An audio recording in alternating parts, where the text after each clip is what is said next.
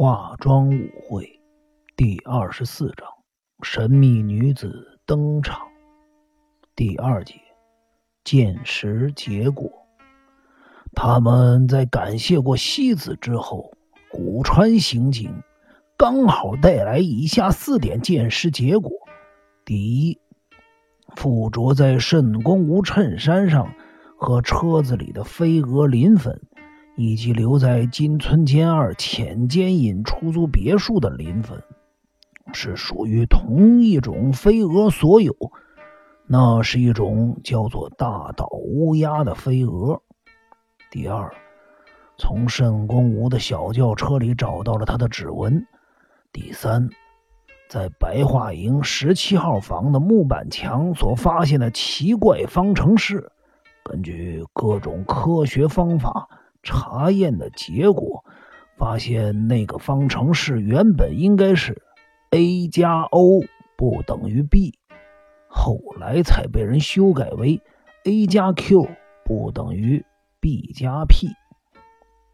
第四，根据白桦营管理人根金所提供的住宿名单，去年八月二十八日晚上，有一位叫做。三轮号造的人住进十七号房。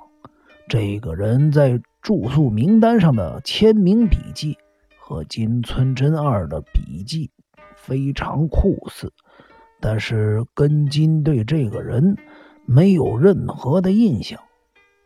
看完了鉴识结果报告书之后，日比野警官的精神为之一振，但是金田一耕助却。不怎么感兴趣。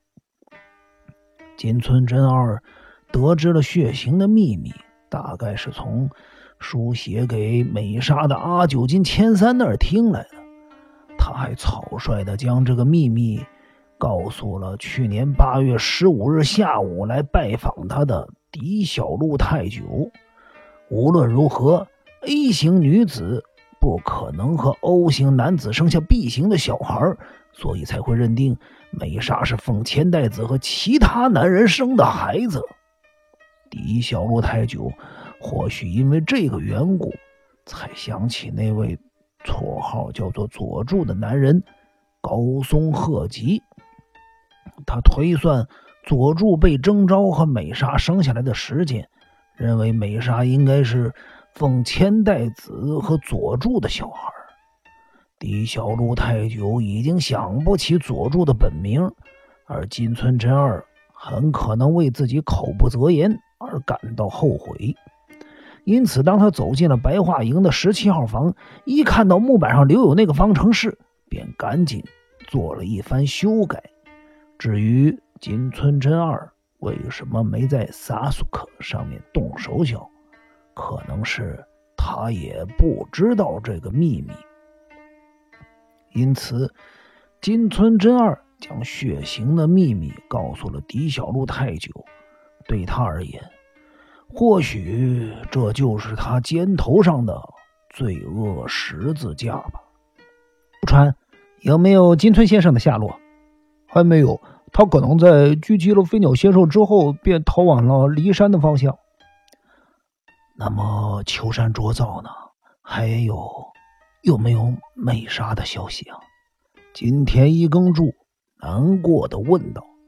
美莎，近藤刑警应该在英泽的别墅那边，他还没有跟你们联络吗？日比野警官想开口说话，却被一旁的等等力警官制止。等等力警官非常了解金田一耕助，每当他两眼空洞无神，一只手拼命抓头的时候。就表明他的脑细胞正在快速的运转。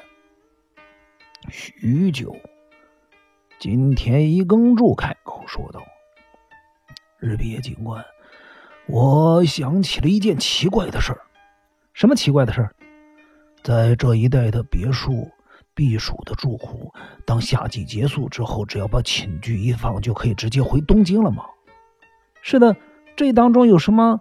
那么，在这种情况之下，有人会把寝具放到仓库或者收藏到别的地方，但是有些家会在天花板弄一个隐藏式的置物架，然后把东西塞进去，我现在住的南条家就是这个样子。对对对，然后呢？日比野警官兴奋的附和着，因为他知道金田一耕助提这件事情的用意。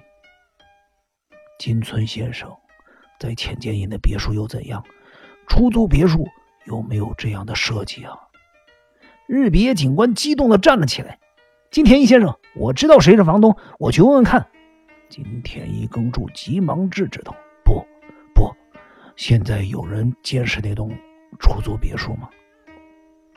我已经安排监视人员了，因为不知道金村先生会何时回来。你先把监视的警员撤离现场，然后亲自去看看，或者我们可以陪你一起去。山下警官也跟着紧张了起来，吞了口口水才说：“金田一先生，你是不是认为隐藏室的储物架上可能藏着某些东西啊？”这只是我的个人猜测。里面或许会有威士忌酒瓶、酒杯，或是其他的东西。当然，也有可能是白忙一场。日比野警官倏地站了起来，苍白的脸上露出了一副急于知道事情真相的表情。